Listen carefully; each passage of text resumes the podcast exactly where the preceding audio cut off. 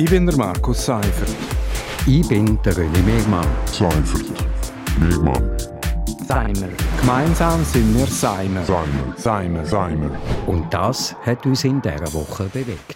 Willkommen bei Seimer auf RSO. Seimer, das steht für Seifert und Mehrmann.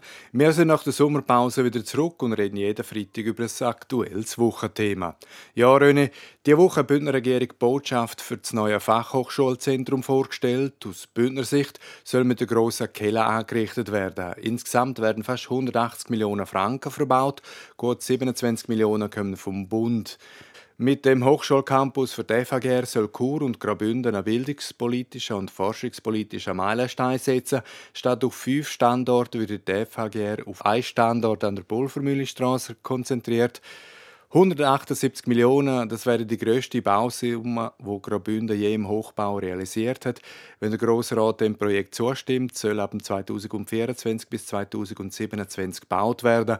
Ja, René, das tönt wirklich nach einem Mammutprojekt. Das tönt nach einem Mammutprojekt. Projekt und äh, wenn man gesehen hat, wie lange das es go, go gegangen ist, bis es überhaupt so weit gekommen ist, ja, da, äh, das ist es tatsächlich. Ich glaube aber persönlich, das ist gerechtfertigt. Ähm, also wenn man jetzt äh, bei FHG schaut, wo sie überall verteilt sind und dort ist etwas und dort ist etwas. Also, dass man das irgendwie konzentriert, einen Campus macht oder so, das finde ich richtig. Ja, also tatsächlich ist es schon, dass die FHGR, also die ehemalige HTW, inzwischen wirklich aus allen Nöten platzt. Immer mehr Studierende, immer mehr Fachrichtungen. Äh, das ist eigentlich schon eine Erfolgsgeschichte für den Standort Chur. Das ist eine Erfolgsgeschichte und ich glaube auch nicht nur für den Standort Chur, sondern für, für den ganzen Kanton ist die Fachhochschule wirklich wichtig. Also da wird geforscht, da wird ausgebildet, da gibt es Fachleute, die hoffentlich nachher auch im Kanton bleiben.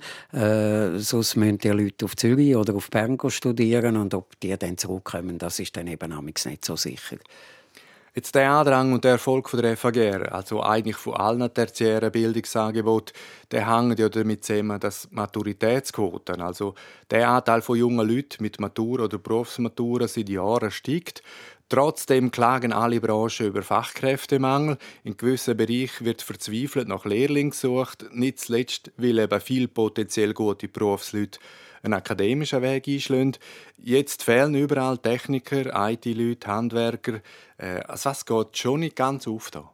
Nein, es geht wirklich nicht ganz auf. Äh, und unter dem Aspekt muss man sagen, vielleicht sind hier 178 Millionen auch ein bisschen viel. Aber ich glaube, man, man darf das nicht gegeneinander ausstellen ausspielen. Die 178 Millionen, die sind okay. Man soll das machen mit der Schule. Das ist eben, wie gesagt, wichtig für Chur, für Graubünden.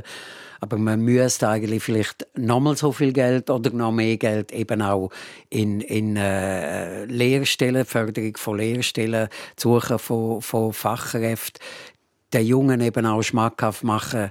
Irgendwo haben wir so das Gefühl, ja, es gehen alle Maturen und dann irgendwie studieren und so. Dass eben auch vielleicht der Schreinerlehre wahnsinnig spannend ist und das ja damit, wenn die Lehre abgeschlossen ist, ist die Ausbildung nicht fertig. Es gibt ganz, ganz viele Möglichkeiten, um dann eben auf dem, auf einem zweiten Bildungsweg immer noch eine Hochschulausbildung überzukommen. Das ist äh, sicher ein Weg, wo man noch mehr muss propagieren muss. Also festhalten muss man auch, dass der Wettbewerb in der Bildungslandschaft der hat stark zugenommen. Also Fachhochschulen stehen in Konkurrenz mit anderen Fachhochschulen und auch Universitäten. Sie bieten immer mehr Studiengänge an, sie kämpfen um viel Geld aus dem Bildungstopf. Äh, und es bleibt aber eigentlich eine Gratwanderung zwischen Forschung und Praxisbezug. Also es gibt auch immer wieder Kritiker, die sagen, dass die Fachhochschulen sich immer mehr von der Praxis entfernen. Und das wäre ja dann eigentlich auch nicht im Sinn der Bündner Wirtschaft. Das wäre überhaupt nicht im Sinn der Bündner Wirtschaft. Und, und da habe ich schon auch das Gefühl, da muss man ein bisschen aufpassen, dass äh, Fachhochschulen nicht versuchen, äh, Universitäten zu ziehen, wo es dann wirklich der Schwerpunkt auf Grundlagenforschung und so gelegt wird. Eine Fachhochschule ist der ist sicher auch dazu da zum Forschung machen, aber die muss sehr, die muss sehr praxisorientiert sein und auch die Ausbildung, da geht es auch darum, dass man Praktiker macht und nicht irgendwie Grundlagenforscher, die können erklären äh, wie das Universum äh, entstanden ist. Also ich glaube, und, und da gibt es natürlich, also aus der, aus der, Forschung, der Sicht von der Forschenden an einer Fachhochschule, die, wollen, äh, die haben Doktortitel, die wollen Forschung machen, das ist natürlich spannend, da gibt es auch wahnsinnig viel Geld dafür.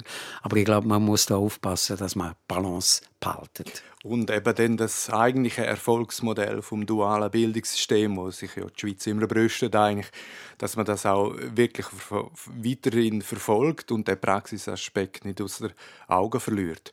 Äh, wir machen aber einen Schlusspunkt an dieser Stelle. Das ist Seimer Nummer 89 vom 12. August 2022. Seimer gibt es jeden Freitag hier auf RSO. Ich bin der Markus Seifert.